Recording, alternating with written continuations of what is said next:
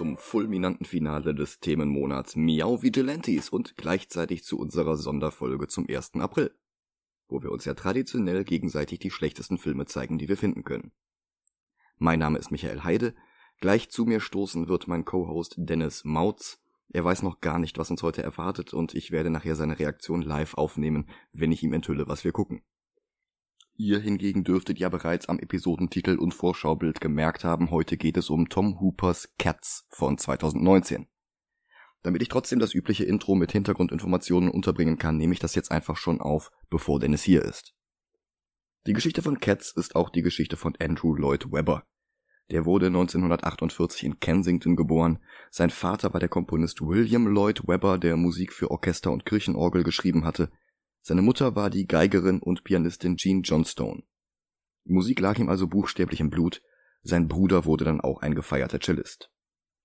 Dem jungen Andrew stand der Sinn aber eher nach Musicals, der zeitgenössischen Variante der Operette mit noch mehr gesprochenen Dialogen und in der Regel aufwendigerer Choreografie. Schon mit 15 schrieb er ein Musical über Genghis Khan. Zwei Jahre später lernte er den Songtexter Tim Rice kennen, zusammen verfassten sie in den Folgejahren unter anderem Joseph and the Amazing Technicolor Dreamcoat, Jesus Christ Superstar und Evita. Dann zerstritten sie sich, bis heute ist nicht ganz bekannt warum. Rice schrieb später die Songtexte für die Disney-Filme Aladdin, König der Löwen und Die Schöne und das Biest. Und damit sich Lloyd Webber keinen neuen Texter zu suchen brauchte, kam er auf die Idee, einen Gedichtband von T.S. Eliot zu nehmen und einfach die bereits existierende Lyrik darin zu vertonen. Dieser Gedichtband, den er schon seit der Kindheit liebte, hieß Old Possums Book of Practical Cats. Old Possum war Elliots Spitzname zu der Zeit. Er war schon 1965 verstorben, aber seine Witwe Valerie gab dem Unterfangen grünes Licht, als Webber ihr sagte, dass er die Show so in Szene setzen wollte, wie die damals angesagte Tanztruppe Hot Gossip, die zusammen mit der Opernsängerin Sarah Brightman die kitschig-campige Disco-Synthie-Nummer I Lost My Heart to a Starship Trooper aufgenommen hatte. Brightman wurde dann auch Teil des Ensemble von Cats in London. 1984 heiratete sie Andrew Lloyd Webber. Und da ist Dennis. Ich nehme den Rest dann später auf, wenn er weg ist oder auch wenn er da ist, ist egal. Weiter geht's gleich mit Dennis. Hallo Dennis. Hi. Das ist jetzt deine letzte Chance zu erraten, was wir gleich gucken werden. Ein Scheißfilm. Korrekt. Und jetzt die Enthüllung. Nee. Oh nee. Wir gucken Cats. Wir gucken Cats. Könnte schlimmer sein. Okay. Also wen wenigstens hat der Film, den wir gucken, eine Vorlage, die gut ist. Äh, ja. Es hätte schlimmer sein können. Ich habe ja echt damit gerechnet, dass du irgendwie echt dich zwei Stunden vor eine Kamera gesetzt hast und irgendeinen Scheiß gemacht hast. und dann gesagt hätte, so, wir gucken jetzt den Film. Und der heißt dann einfach, Micha sagt 120 Minuten lang, äh, weiß ich nicht, seine liebsten Texte von, weiß ich nicht. Nee. Ey, immerhin dreieinhalb Sterne. Äh, ich, ich glaube, da sind einige äh, Spaßwertungen dabei. Okay. Sind denn gut äh, Schauspieler dabei? Oh, ja. Okay. Aber ähm, was sie aus denen gemacht haben, ist bizarr. Ich dachte gerade ganz kurz, das, was da oben steht, wäre die, äh, wie lang der Film geht. Nein, ähm, äh, kurzer Blick hinter unsere Kulissen. Ähm, wir nehmen heute auf am 27. März. Ähm, in wenigen Stunden wird die Oscarverleihung sein und äh, das ist nicht so relevant, aber relevant ist, dass der Film Cats von 2019 in äh, knapp sieben Stunden aus dem Angebot von ähm, LexCorp Prime verschwinden wird. Und wir wollten den gerne vorher noch gucken, weil Ja. ich wenig Lust habe, dafür jetzt auch noch Geld auszugeben. Zur Bühnenversion von Cats. Musicals lassen sich grob in zwei verschiedene Unterarten aufteilen. Reguläre Musicals, die eine zusammenhängende Geschichte erzählen und Concept Musicals, eine eher lose Aneinanderreihung von Revue-ähnlichen Nummern, die sich alle um eine Stimmung oder um ein Thema drehen. Cats wurde ein Mittelding aus beidem, liegt aber schon deutlich näher am Concept Musical Ende des Spektrums. Andrew Lloyd Webber hat hier Gedichte vertont, die eigentlich nicht als zusammenhängende Geschichte gedacht gewesen waren. Zwar werden die Nummern sehr lose von einer Andeutung von Story zusammengehalten, aber wirklich relevant ist die nicht. Es geht halt um ein paar Katzen auf einem Schrottplatz, die sich selbst und einander dem Publikum vorstellen, bis am Ende eine in einem bizarren Sektenritual ausgewählt wird, um zu sterben und neu geboren zu werden. Außerdem wurde Cats der erste Vertreter einer ganz neuen Gattung, dem Mega-Musical. Eine Blockbuster-Show von größenwahnsinnigem Ausmaß, mit Trapezen, allerlei technischen Finessen, übertriebenen Bühnenspielereien und aufgeblasenem Spektakel.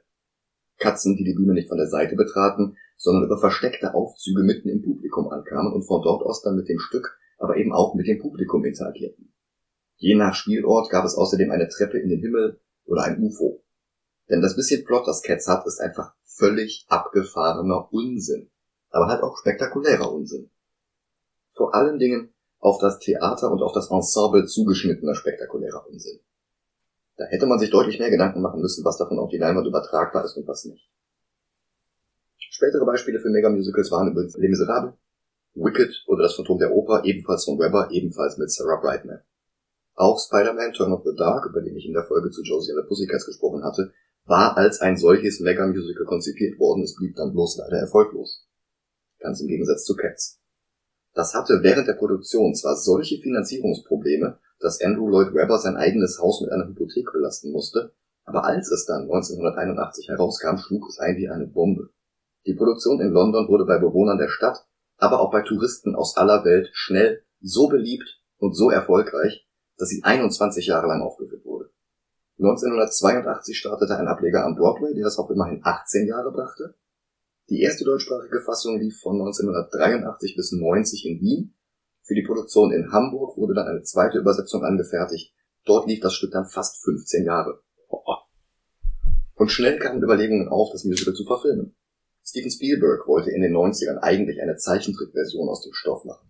Aber nachdem die beiden Filme Vier Dinos in New York und Balto hart floppten, wurde sein Zeichentrickstudio Emblemation eingestampft und die Arbeit an Cats eingestellt. Aber Filmmusicals hatten in den 90ern ohnehin stark an Bedeutung verloren. Einst eines der erfolgreichsten Filmgenres mit einer Schlüsselrolle für die Verbreitung des Tonfilms waren Filmmusicals nach 2000 auf einige wenige erfolgreiche Ausnahmen wie Moulin Rouge, Huit Femme oder School of Rock reduziert. Und irgendwann hörte sogar Disney damit auf, jedes Jahr ein Zeichentrickmusical in die Kinos zu bringen. Dann geschahen mehrere Dinge. Zum einen machte Lin-Manuel Miranda Musicals wieder populär. Erst am Broadway, wo Hamilton alle Rekorde brach, dann aber auch im Film. Er schrieb die Songs für Vajana alias Moana und spielte eine der Rollen in der Fortsetzung von Mary Poppins. Zum anderen hatten La La Land und The Greatest Showman großen Erfolg in den Kinos. Und es wurde beschlossen, Cats doch noch zu verfilmen. Als Regisseur wurde Tom Hooper ausgewählt, dessen Adaption von Les Miserables 2012 Gesangsperformance zugunsten von Schauspielperformance unter die Räder warf und die Oscar-Juroren mit Pathos und Bombast dazu brachte, dem Film bei acht Nominierungen ganze drei Trophäen zu verleihen, darunter einen für Anne Hathaway, die unter unmöglichen Bedingungen auf einem Stuhl sitzend und mit der Kamera gefühlte vier Millimeter vom Gesicht entfernt I Dreamed a Dream singen musste und permanenten Schaden an ihren Stimmbändern riskierend eine Performance hingelegt hatte, die wirklich im Gedächtnis blieb. Dabei war es aus rein musikalischer Sicht eine absolute Schnapsidee, die Lieder so in Szene zu setzen, wie Hooper es tat. Anstatt wie üblich die Stars vorher ins Studio zu holen, um unter optimalen Bedingungen die bestmöglichen Tonaufnahmen aus ihnen herauszuholen, zu denen sie dann später, unterlegt vom Playback, die besten Bildaufnahmen drehen konnten, entschied sich Hooper, die Lieder von seinen für ihre Rollen heruntergehungerten und dehydrierten Castmitgliedern live während des Drehs singen oder besser krächzen zu lassen. Und dabei gab er ihnen wirklich völlig freie Hand. Sie konnten das Tempo oder die Tonlage beliebig verändern, teils mehrmals mitten im Lied. Sie konnten sich entscheiden, Passagen zu sprechen oder zu flüstern statt zu singen, und das arme Orchester musste dann spontan reagieren und das eigene Spiel an die Improvisationen der Singenden anpassen. Alle, die Ahnung von Musik und Gesang hatten, schlugen die Hände über dem Kopf zusammen. Aber der Film war unfassbar erfolgreich. Bei einem Budget von 61 Millionen Dollar spielte er fast eine halbe Milliarde ein. Also sollte Hooper diesen Erfolg wiederholen. Mit Cats einem der beliebtesten Musicals aller Zeiten. Auch dort sollte er einen beeindruckenden Cast an die Seite bekommen, auch dort sollte er beeindruckende Performances aus ihnen herauskitzeln, auch dort sollte es Oscars regnen und hunderte Millionen Euro Profit generiert werden. Und was dabei rumkam, das sehen wir uns jetzt mal ab.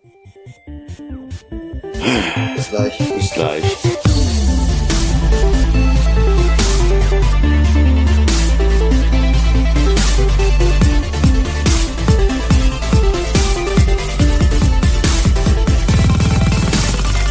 Und da sind wir wieder. Nö. Hollywood wird nie lernen, dass Medien nicht alle gleich adaptiert werden können. Dass jeder Stoff an die Stärken des Kinos angepasst und dass die Schwächen kompensiert werden müssen. Und dass es keine Erfolgsformeln gibt, die mit wenig Aufwand immer funktionieren. Aber Aufwand wurde bei diesem Film ausschließlich an den falschen Stellen betrieben. Und da, wo es nötig gewesen wäre, wurde geschludert und gespart. Was vor allem bei den Computereffekten auffällt.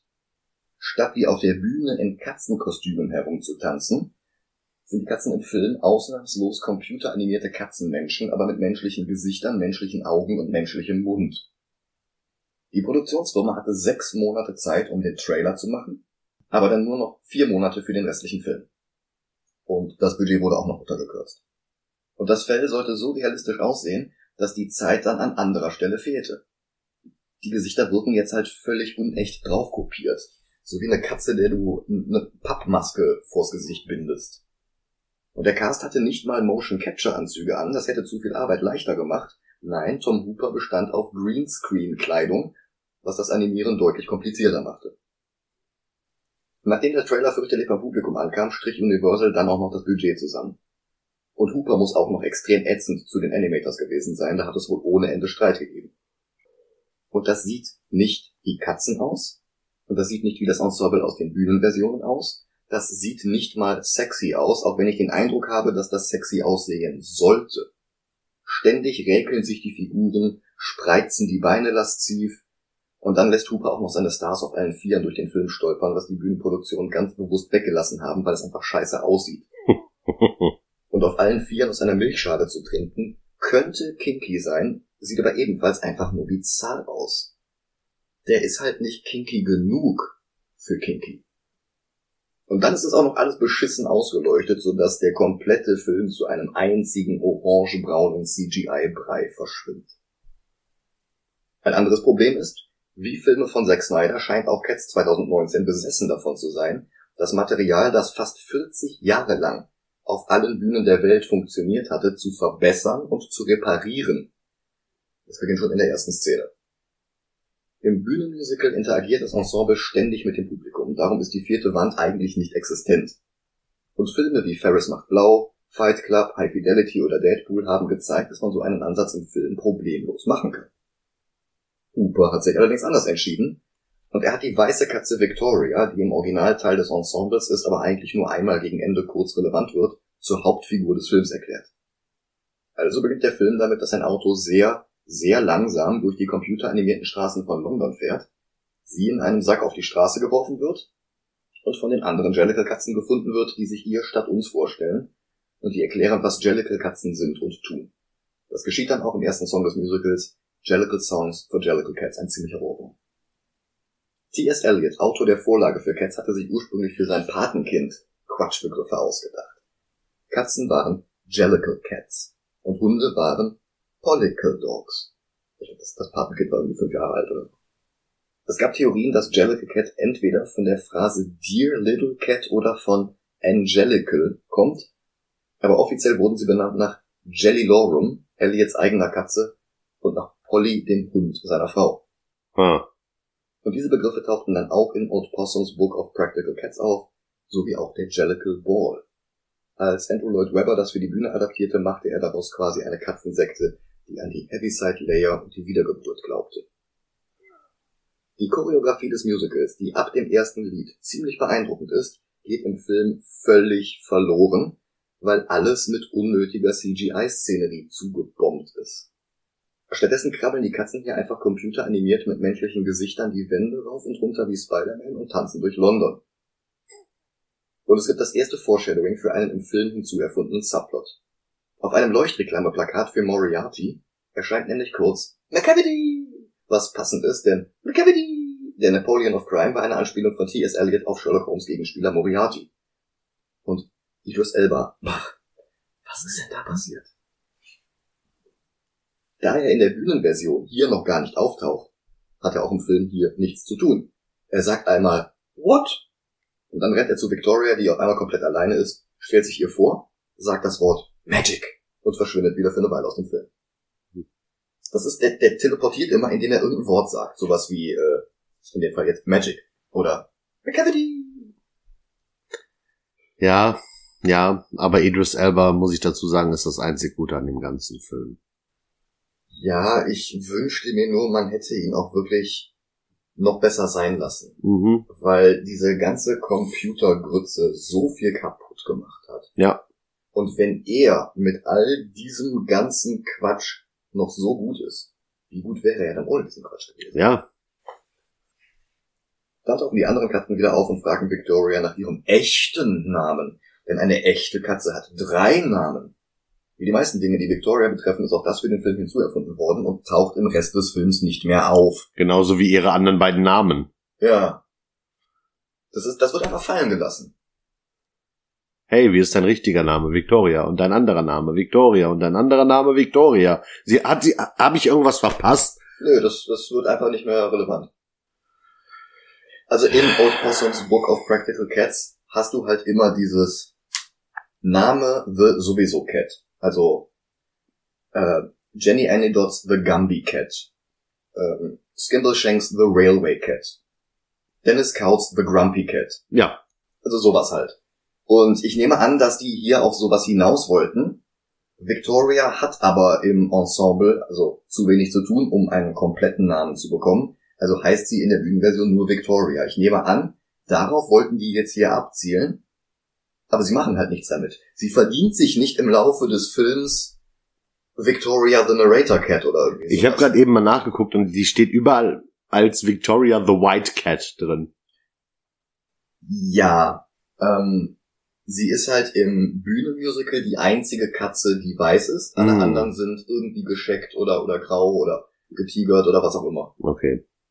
Ähm, darum wird sie, also der Name Victoria fällt halt auch nicht. Das heißt, sie wird von den ganzen Fans meistens erstmal als die weiße Katze Mhm. bezeichnet und das hat sich dann irgendwie durchgesetzt. So ein bisschen wie bei Star Wars, wo du auch keinen Namen für die ganzen Figuren in der Kantine hattest. Das haben sich die Fans dann Ja, irgendwann ja. ausgedacht und dann tauchten plötzlich die Namen auf den Packungen von den Actionfiguren auf und keine Ahnung. Evox. Victoria wird übrigens gespielt von der Ballerina Francesca Hayward. Die Britin ist in Nairobi geboren und sie hat einen englischen Vater und eine kenianische Mutter. Sie für diesen Film am Computer kreideweiß zu machen, ist halt schon eine etwas bizarre Entscheidung. Zumal McCavity komplett so aussieht wie die Haut von Idris Elba. Obwohl McCavity eigentlich eine Glückskatze ist, rot, schwarz und weiß. Und das wird sogar im Musical angesprochen und wurde für den Film nicht geändert. Aber, ja, das ist, ich, ich, ich kann wenig Entscheidungen in diesem Film wirklich nachvollziehen. Ja. Jetzt folgt die Einladung zum Jellicle Ball. Das ist die Zeremonie, in der entschieden werden soll, wer in die Heaviside Layer reisen darf. Das ist eigentlich eine Gasschicht in der Ionosphäre der Erde. Innerhalb der Katzenreligion der Jellicles aber wohl eher sowas wie der Himmel und gleichzeitig das Instrument der Wiedergeburt. Und dazu werden jetzt die Katzen der Reihe nach vorgestellt. Wie gesagt, das ist eine Nummernrevue. Jede Katze macht ihre Nummer, unterstützt von den anderen aus dem Ensemble. Ähm, die Show ist wichtiger als die Handlung. Und das hat Tom Hooper nicht verstanden und äh, versucht jetzt aus allem noch mehr Handlung rauszuquetschen, als nötig ist. Im Musical passiert auch alles auf dem Schrottplatz und alle Katzen, die nicht aktiver Teil der Szene sind, schlüpfen entweder spontan in andere Rollen, stülpen sich kurz Mäuse oder Hundemasken über oder bilden alle zusammen mit dem herumliegenden Schrott eine Dampflok. Der Film springt stattdessen wahllos von Ort zu Ort. Und die Katzen sind gar nicht wirklich immer alle am selben Ort und können alle miteinander interagieren. Nö. Also manchmal sind dann plötzlich die anderen Katzen wieder da, manchmal nicht. Dann sind sie plötzlich im Theater, dann sind sie wieder woanders und Also der Plot vom Film ist eigentlich, Victoria kommt an, alle stellen sich vor und das Finale passiert. ja, das ist ja eigentlich auch der Plot vom Musical, aber da geht's halt um die Show. Und diese Show, wie sie wirkt, wenn sie auf einer Bühne präsentiert wird. Wenn du halt wirklich 20 Katzen hast, die synchron eine Choreografie Mhm. tanzen. Das funktioniert nicht, wenn, der, wenn du mit der Kamera immer an die Hauptfiguren rangehst und du die anderen aus dem Ensemble gar nicht siehst. Naja. Das ist halt, äh, Tom Hooper hatte in Les Mis schon so ein paar ziemlich äh, ähm, absurde oder lass mich sagen miserable Kameraperspektiven, wo er entweder viel zu nah an den Leuten dran war oder die Leute irgendwie in eine Ecke vom Bild gequetscht hatte und der Rest war dann einfach nur die Wand im Hintergrund. Also aufregende Bildsprache geht schon anders. Und in Cats macht das halt wirklich diesen kompletten Effekt der Show kaputt. Ja. Das ist wie, ähm, du, du, du filmst eine Nummer von einem Zauberkünstler, aber die Kamera zeigt ständig woanders hin, wenn was passiert. Außerdem anders, im Musical besingen nur die wenigsten Katzen sich selbst. Die meisten stellen einander vor, unterstützt von einem mehrstimmigen Chor. Und im Bühnenmusical ist es auch kein Wettbewerb, wer gewinnt. Alle gönnen es einander, alle helfen sich gegenseitig und arbeiten zusammen und irgendwen trifft es dann am Ende und alle anderen sind happy. Im Film darf jede Schauspielerin und jeder Schauspieler über die eigene Rolle singen. Der Text wird dazu minimal abgeändert und alle dürfen sich quasi drum bewerben, für die Heavyside Layer ausgewählt zu werden. Das ist ein Casting im Film. Ja, eigentlich schon. Und auch der komplette äh, Plot von Idris Elba. Ja. Dass er alle, die unbedingt da wiedergeboren werden wollen, kidnappt, catnappt, um äh, quasi die einzige Katze dafür zu sein, die gewählt werden kann. Aber warum? Warum will er wiedergeboren werden? Warum? Er hat doch keine Probleme. Er ist doch der Chef von allem. Er ist der Moriarty. Er ist der Napoleon of Crime. Der hat tausend Handlanger und kann zaubern und ist der coolste und hübscheste und, und beste. Ja, ich hab's auch nicht gerafft, warum die anderen wiedergeboren werden wollen. Hier, der, die, ich, ich nenne die bei, bei ihren Namen der Schauspieler. Mhm. Äh, hier Jennifer Hudson. Ja. Sie ähm, möchte angefasst werden. In der Bühnenversion ja. In der Filmversion geht das total unter. Da komme ich gleich. Ja, ja, aber sie will angefasst werden. Dann fasst sie an und das ist gut. Dann muss sie doch nicht äh, wiedergeboren werden für. Ja, in dieser Szene ist das Anfassen tatsächlich ein, okay, wir wählen dich aus, dass du wiedergeboren wirst. Du warst zwar ausgestoßen, aber die reinkarnierte Version von dir kann dann wieder eine Jellicle-Katze werden. So, das, so kann man es auffassen. Im, im, Im Endeffekt geht's darum, immer eine Katze zu opfern. Das ist alles. Ja. Ja, dann werden halt, wie gesagt, die einzelnen äh, Katzen vorgestellt. Und den Anfang macht Jenny Anadots, die alte Gumby Cat. Die Rolle war eigentlich für Judy Dench geschrieben worden, die aber vier Tage vor der Premiere wegen einer Verletzung abspringen musste. Und zur Strafe musste sie dann 2019 in diesem Film hier mitspielen. Das wäre übrigens eine Doppelrolle gewesen, weil in dem Musical haben die meisten Figuren nicht das ganze Stück über was zu tun. Also springen die meisten in mehrere Rollen. So ein bisschen wie bei Hamilton. Ja, ja. Also ähm, Judy Dench hätte eigentlich Jenny Anadots gespielt und Grisabella. Und Jennys Stück funktioniert im Musical so, dass Monkestrap, quasi der Anführer der Jellicles und der Moderator der Show, in einer langsamen Ballade erklärt, wie sie tagsüber schläft. Und dann übernimmt der Chor aus Bomballerina, Demeter und Jelly Lauren und singt in einer dreistimmigen Swing-Nummer, was Jenny alles in der Nacht so treibt. Im Film singt das kein Chor, sondern Jenny selbst. Gespielt von Rebel Wilson aus Pitch Perfect, wo sie ihre Parts vorher im Studio einsingen konnte, die dann auch noch am Computer mit Tricks wie Autotune perfektioniert wurden. Und wie schon in Les Mis lässt Hooper seinen Stars hier freie Hand, die Stücke beim Filmen der Szene einzusingen, während sie tanzen und andere Dinge tun, was an sich ja schon schwer ist. Sie dürfen auch frei das Tempo wählen, was Wilson völlig willkürlich während des Stücks macht, was die Dikotomie in Tag und Nacht, die ja auf der Bühne durch das Tempo verdeutlicht wurde, völlig zerstört. Und zum Wow. anderen ist es Rebel Wilson. Also in Pitch Perfect mag ich sie ja, aber hier ist sie echt entsetzlich. Ich kenne ich kenne sie nur aus Pitch Perfect und halt jetzt aus dem Film. und äh, der erste Ghost Rider. Ja, und ja, äh, und ich fand sie in keinem Film davon auch nur ansatzweise akzeptabel. Ich mag Pitch Perfect, die ersten beiden, aber ich glaube trotzdem, dass die Filme besser gewesen wären ohne sie. Also sie, die, sie gibt, die ist kein Mehrwert für den Film. ähm, sie sorgt halt in Pitch Perfect durch ihre Anwesenheit dafür, dass die nicht alle den gleichen Körperbau haben. Wow. Ja, das ist für einen Hollywood-Film interessant. Also Ja, aber das, aber sie hat trotzdem keinen Mehrwert für den Film. Da hätte man, sie ist jetzt nicht ein Charakter oder eine Schauspielerin, wo ich sagen würde, boah, schade, dass die jetzt nicht in dem Film war. Hm. Ja, ich verstehe schon, was du meinst. Ähm, ein weiteres Problem ist halt, dass die Melodie, die sie hier alleine singt, im Original dreistimmig arrangiert ist. Das ist halt ein Chor. Das ist ähm, Wenn du eine A cappella Gruppe nimmst und du pickst dir einen von denen raus und der darf dann nur seinen Track singen und das ist dann jetzt offiziell die Melodie. Und dann legst du da vielleicht noch irgendwelche äh, Orchester oder sowas drunter. Stell mal hier so Smooth McGroove oder sowas. Mhm. Einen einzigen, eine einzige Tonspur und das, das, das funktioniert halt nicht. Das ganze Stück funktioniert. Naja. Und die einzigen Computereffekte sind noch nicht mal auf Rebel Wilsons Stimme, die nicht immer den Ton trifft, sondern alle Effekte sind visueller Natur und machen aus einem schlechten Film einen schlechten LSD-Trip mit schäbig auf Mäuse montierten Kindergesichtern, Kakerlaken, deren Stepptanz noch nicht mal zum Takt des Liedes passt, und einer Rebel Wilson, die als Katze nackt ist, dann ihr Fell auszieht, darunter Kleidung trägt und darunter ist dann wieder Fell. Und das ist auch schon wieder das Garfield-Problem, über das wir letzte Woche gesprochen haben. Entweder du animierst solche Computerkatzen wie eine Cartoon-Figur, dann kannst du auch solche Tricks abziehen, oder du animierst sie ultra realistisch, aber dann darf sie halt auch keine katzenuntypischen Dinge tun, weil sonst die Illusion wieder zerbricht. Außerdem kann Rebel Wilson nicht aufhören, schlechte One-Liner oder Slapstick-Stunts hinzu zu improvisieren, die Tom Hooper dann nicht rausgeschnitten hat. Was besser gewesen wäre. Auf der Bühne berührt Jenny nach dem Lied die anderen Katzen dankbar, denn Berührungen sind Zuneigungsbekundungen, die den Katzen deutlich machen, dass sie bei den Jellicles willkommen sind und dazugehören. Das geht im Film, wie gesagt, komplett unter.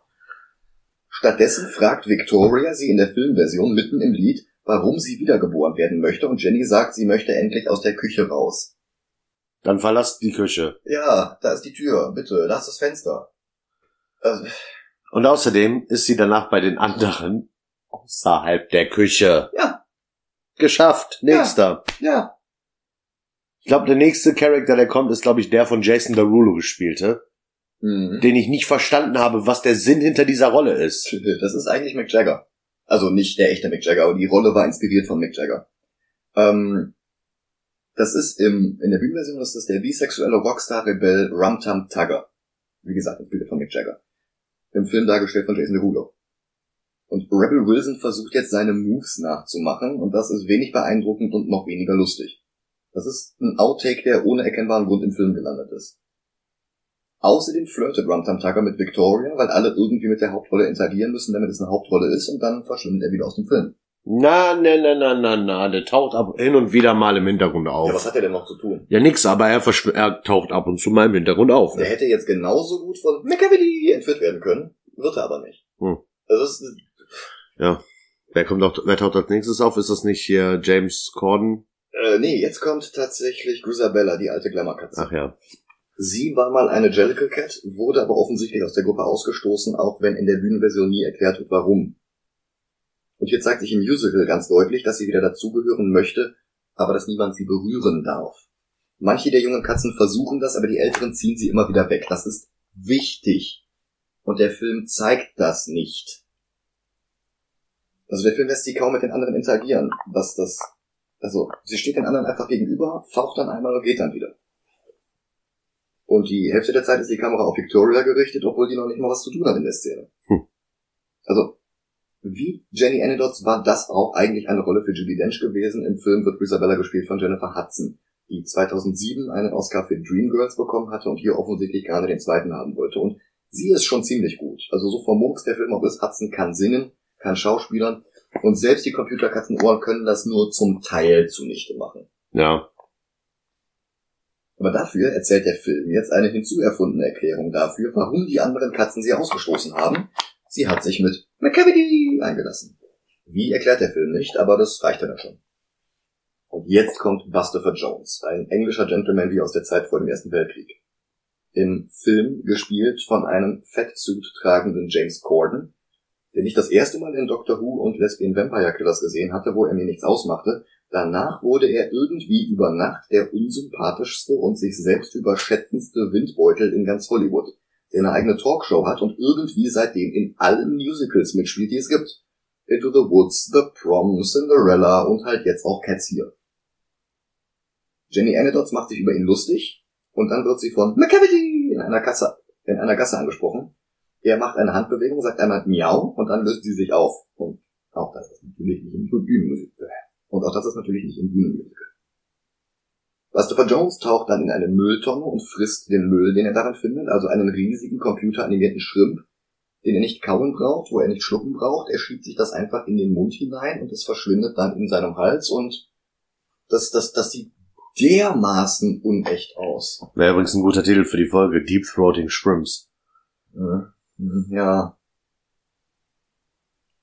Dann erfindet der Film wieder eine Szene hinzu, in der vier andere Katzen auf eine Wippe springen müssen, damit Buster hochgeschleudert werden kann, und dann stößt er sich den Schritt an einem Schornstein, hahaha, und winselt, und dann trinkt er Champagner aus einer 20 Meter großen Flasche. Und wirft noch eine Mülltonne um. Und dann sieht er McCavity in einer Gasse und schon wieder verlassen alle anderen Katzen, sogar Victoria. Den Silber und sogar Victoria, die sonst in allen Szenen hineingepresst wird, die Szene. McCavity wirft Buster in einen Schornstein und löst ihn und dann sich in Luft auf. Dann kommen Mango Jerry und Rumple Teaser, ein Einbrecherduo. Der Name Mango Jerry tauchte das erste Mal in Old Possums Book auf und diente auch als Inspiration für die Band um Ray Dorset, die mit In the Summertime berühmt geworden sind. Und Mango Jerry und Rumpelteazer brechen jetzt in ein Haus ein und nehmen Victoria wieder mit und hier drin sind die Größenverhältnisse dann wieder ständig wechselnd. Also mal sind die Katzen groß wie Menschen, dann wieder klein wie Mäuse, dann liegen sie auf dem Bett, dann passen sie unters Bett und ich habe ich hab auch den größten Unterschied mit den Uhren nicht mitbekommen. Ja. Weil die Uhren sind so groß, dass sie bei den Katzen wirklich eine Armbanduhr sein könnte. Aber wenn die bei einem Hauseinbrechen von Menschen, sollte die Uhr ja. größer sein. Ja. Genau. Das ist, das ist, das ist super inkonsequent. Und der Film ähm, schafft sich hier selber Probleme, die die Bühnenversion nicht hatte. Einfach dadurch, dass ständig die Szene, die Location gewechselt wird und ständig andere Dinge passieren, die ursprünglich gar nicht vorgesehen waren. Ich nehme an, Huber wollte, dass es nicht langweilig wird, aber es ist langweilig. Ja. Und dann auch noch unzusammenhängend und wirr. Dann verschwinden Mango Jerry und Ron Teaser und lassen Victoria in der Filmversion alleine mit dem Hund des Hauses zurück, den wir aber nicht, zu, den wir aber nicht zu Gesicht bekommen. Zum Glück. Mhm. Stattdessen wird sie gerettet von Magical Mr. Mistopheles, der jetzt hier plötzlich sowas wie die zweite Hauptrolle wird. In der Bühnenversion ist der einmal gegen Ende kurz da, singt sein Lied, zaubert einen Charakter wieder her und das war's. Aber äh, hier ist er jetzt plötzlich Victorias Sidekick oder so. Love Interest. Ja, aber dafür ist zu wenig Love da. Ja, aber es wird so, also sie ist sein Love Interest. Ja, so, so, so wirkt es. Also äh, sämtliche Filmklischees funktionieren so. Aber andere Filme haben halt auch Love. Ja. Das ist eh alles für den Film hinzuerfunden. Wie auch die folgende Einstellung, in der sich Jenny und Buster auf einem Boot in der Themse wiederfinden, bewacht von Growl Tiger, was bizarr ist, aber dazu später mehr. Dann wird Old Deuteronomy vorgestellt, der Jellicle Papst. Im Musical männlich, in der allerersten Besetzung in London war die Bühnenversion gespielt worden von Brian Blessed, dem overactenden Prince Walton aus Flash Gordon. Gordon's alive! Der Typ. Im Film wird die Rolle gespielt von Judy Dench, die während des Drehs ihren Ehering nicht abgenommen hatte, was bei der Transformation im Computer nicht bemerkt worden war. Da haben hunderte Leute drüber geguckt, niemandem ist es aufgefallen, bis der Film in den Kinos lief, woraufhin Universal ohne Scheiß eine gepatchte Version des Films an die Kinos schicken musste. Warum man hätte einfach lassen können. Ja, aber die wollten dann doch, doch noch diesen Fehler ausbügeln. Aber auch nur diesen einen Fehler. Also sinnvoller wäre das gewesen, wenn die einfach den ganzen Film gelöscht hätten und das als gepatchte Version hingeschickt hätten. Oder noch besser, wenn sie die 1998er BBC-Version hingeschickt hätten, die mal ähm, an der Londoner Bühne gedreht wurde. Hm. Oder noch besser, einfach die kompletten CGI-Effekte weglassen und du hast wirklich irgendwelche Schauspieler, die im Greenscreen-Suit vor einem Greenscreen tanzen. Ja, das hätte zumindest noch einen gewissen Also Unterhalt. quasi schwebende Köpfe. Ja, vermutlich. Also das hast du hier auch, ne? Nur halt, dass äh, irgendwelche komischen Katzenmonster hinter diesen Köpfen stehen. Ja.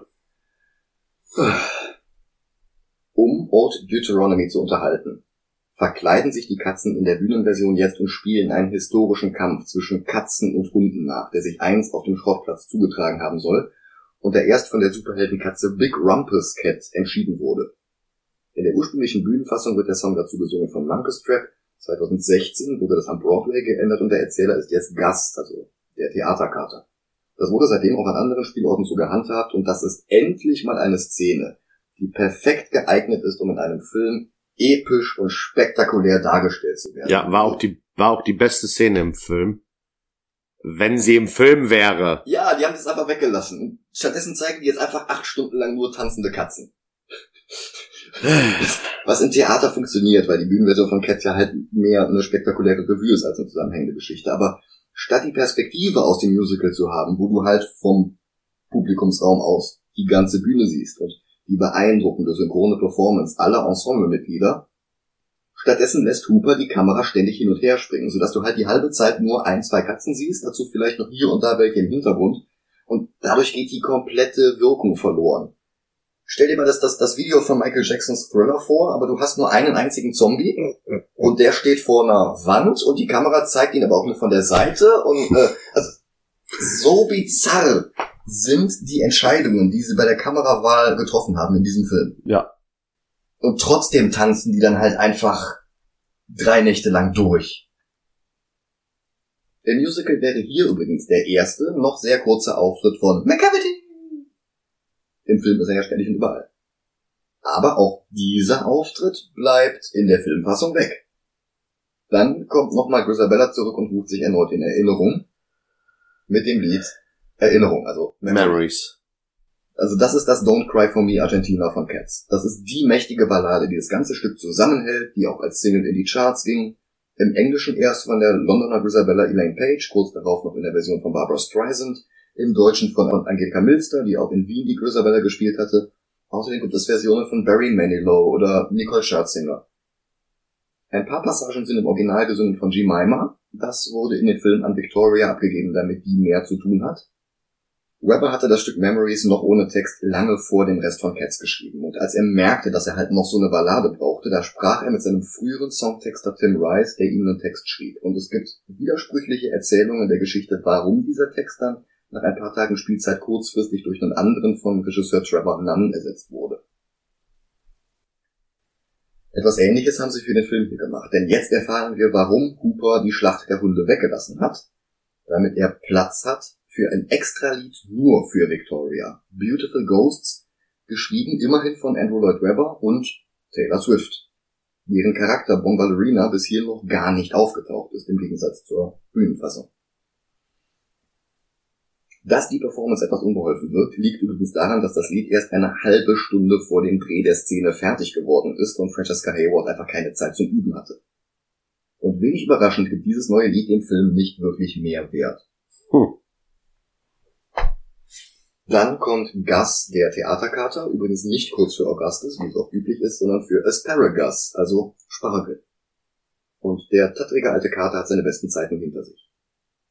Er wird gespielt von Ian McKellen, über den wir auch in der nächsten regulären Folge von Movie Gelantes sprechen werden und der an diesem Mist hier völlig verschwendet ist. Mhm, mhm, mhm. Es gibt ja die Geschichte, dass er beim Dreh vom Hobbit in Tränen ausgebrochen ist, weil er nur allein in grün gestrichenen Räumen sitzen durfte und keine Interaktion hatte. Warum hat er dann danach für Cats unterschrieben? Also ich will nicht wissen, was für eine Krise der da mitgenommen hat. Naja. Und völlig würdelos leckt er jetzt Milch mit der Zunge aus einer Schale. Ian McKellen. Dann geht er zu Old Deuteronomy und singt sein eigenes Lied. In der Bühnenversion singt das meiste Jelly Lore. Und wenn er mit computeranimiertem Backenbart verwirrt lacht oder miaut, dann ist das halt echt unerträglich. Und er singt auch nicht wirklich, sondern murmelt, mummelt und lallt und das arme Orchester muss dann wieder darauf reagieren. Das ist wie Lemis. Im Musical erzählt Gastalf noch die Geschichte von Katzenpirat Roll Tiger, eine Rolle, die er einst gespielt hatte.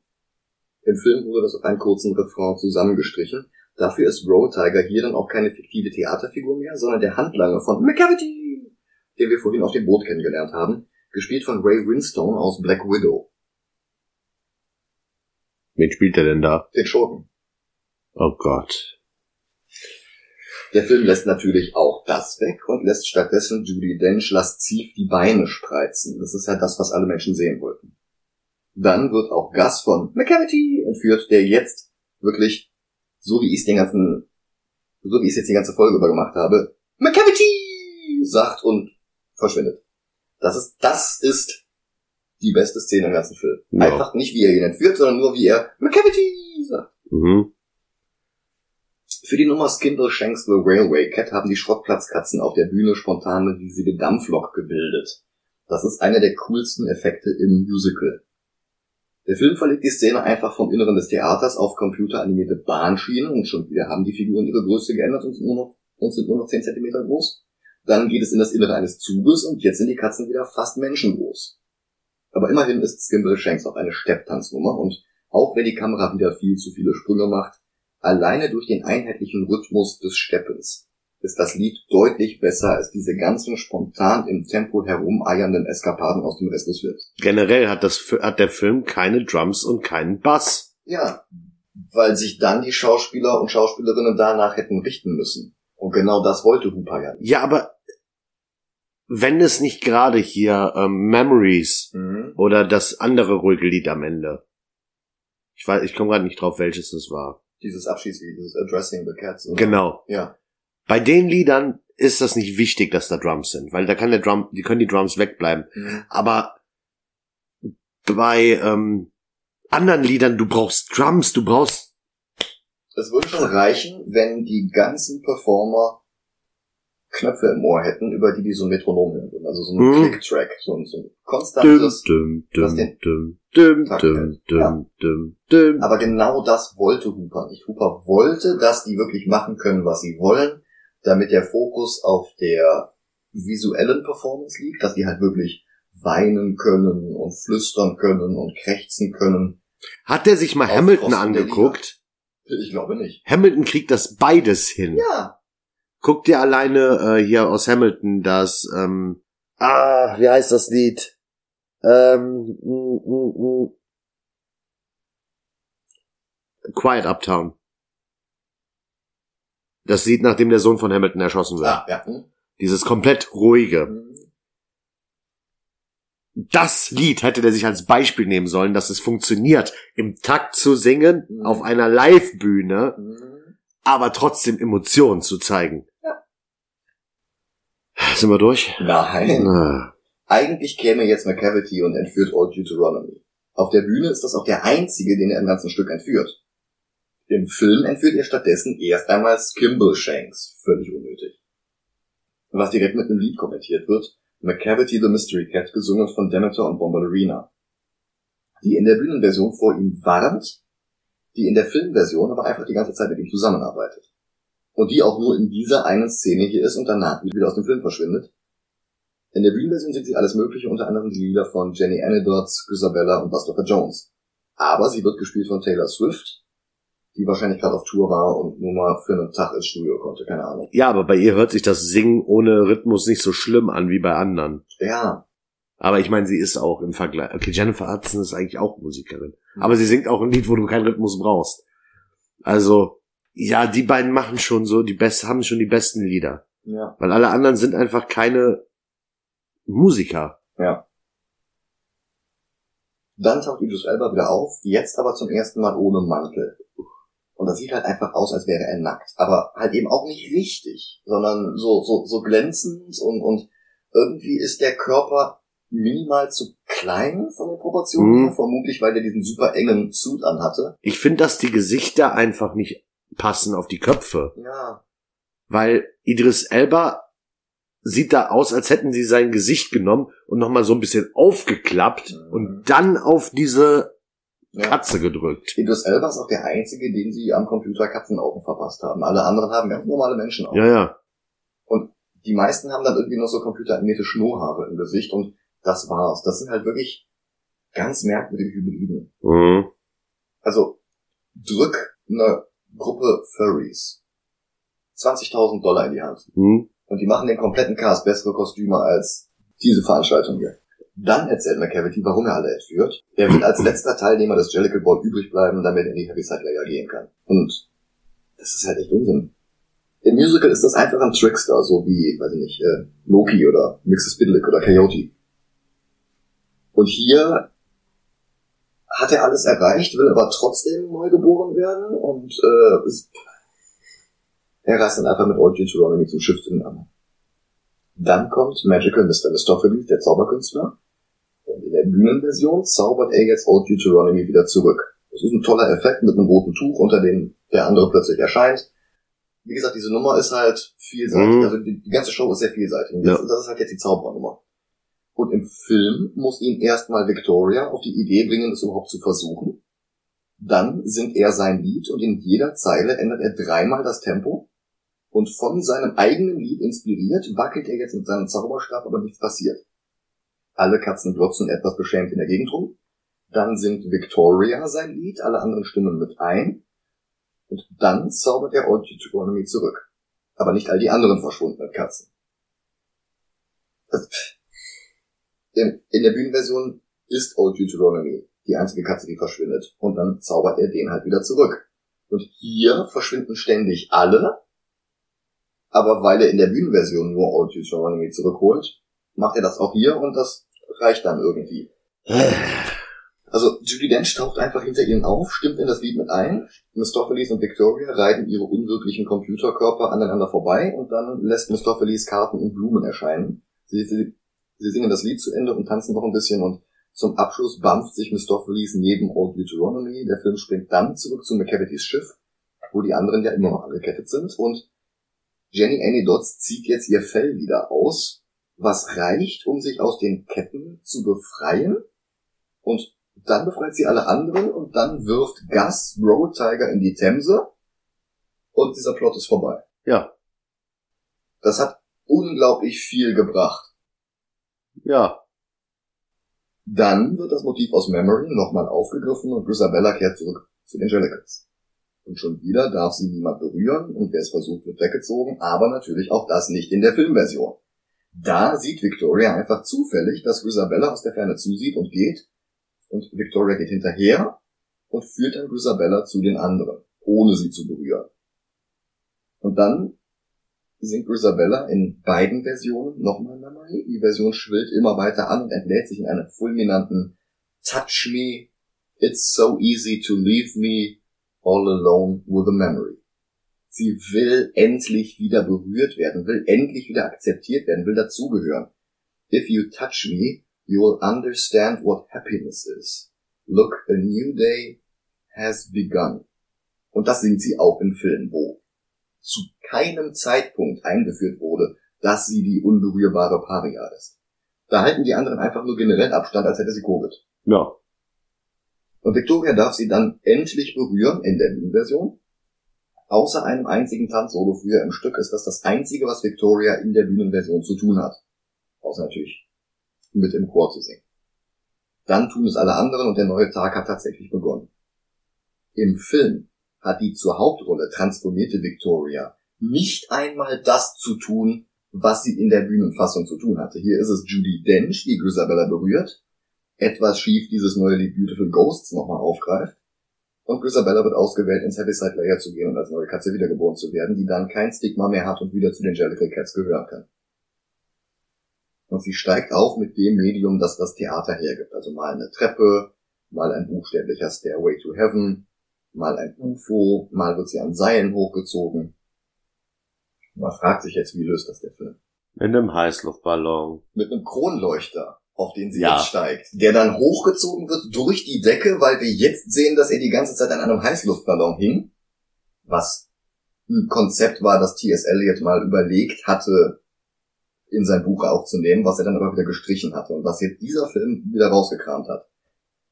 McCavity kommt plötzlich aus dem Nichts, springt an ein Seil, das vom Ballon herunterhängt und dann kann er sich nicht mal mehr mit einem Zauberwort wegteleportieren wie vorher. Wir erfahren nicht, warum er das jetzt nicht mehr kann. Dafür sind die von ihm entführten Katzen jetzt mit den anderen Jellicle Cats wieder vereint und sie singen das Abschlusslied des Films The Addressing of Cats. Dann dreht sich Judy Dench zur Kamera um und erklärt uns, A cat is not a dog. Danke, Captain Obvious. Dann nimmt sie Victoria offiziell in den Kreis der Jellicle Cats auf und sie berühren sich. Jetzt führt der Film das mit dem Berühren ein. Dann sehen sie den Ballon mit Isabella hinterher und Abspann. Da läuft dann nochmal Beautiful Ghost, diesmal gesungen von Taylor Swift. Cats war ein solches Debakel, dass Andrew Lloyd Webber eine Belastungsstörung bekam. Außerdem sah es so aus, als ob das Genre Filmmusical erneut gestorben war. Bis die Jahre zuvor gefilmte Broadway-Produktion von Lin-Manuel Mirandas Hamilton 2020 auf Disney Plus veröffentlicht wurde. 2021 kamen dann gleich vier Filme mit seiner Mitwirkung heraus. Die Adaption seines Bühnenmusicals In the Heights mit Anthony Ramos, der schon in Hamilton zwei Rollen hatte, Mirandas Regiedebüt Tick Tick Boom mit Andrew Garfield als Jonathan, als Jonathan Larson, dem Komponisten von Rent, und damit die beiden Computeranimationsfilme Vivo und Encanto. Noch dazu kam endlich Steven Spielbergs lange verschobenes Remake von West Side Story in die Kinos, mit sieben Nominierungen einem der Favoriten für die Oscars 2022, die aus unserer Perspektive in wenigen Stunden verliehen werden. Schneiderraum, Micha, wie viele hat West Side Story denn jetzt tatsächlich gewonnen? Tatsächlich war es dann doch nur ein Oscar, den West Side Story gewonnen hat, aber immerhin der für die beste weibliche Nebenrolle. Insgesamt gewann West Side Story allerdings 43 unterschiedliche Filmpreise. Okay, danke. Und in Tom Hoopers Vorstellung wäre das mit Cats passiert. Mhm. Ich glaube, der hat in einer Mischung aus Arroganz und Dunning-Kruger-Effekt wirklich gedacht, dass er bei diesem Film alles richtig gemacht hatte und dass der nächste Oscar unvermeidlich war. So ein bisschen wie Tommy Wiseau Jahre zuvor. Aber unvermeidlich ist, glaube ich, nur, dass Cats deutlich unter The Room landen wird. Denn der hatte 6 Millionen gekostet und Cats 2019 kostete 100 Millionen und ist kaum kompetenter. Was meinst du? Soll ich anfangen? Mhm. Unter Garfield über Catwoman. Ja, können wir machen. Weil Cat, sorry, aber der F Cats-Film, der ist nicht wie die letzten drei Plätze bösartig, Mhm. aber er ist nicht gut. Mhm. Also er ist einfach ein Film, so, den kannst du mal gucken, wenn du Bock auf einen schlechten Film hast, Mhm. aber jetzt nicht irgendwie ein Film, wo ich mich übertrieben aufregen würde.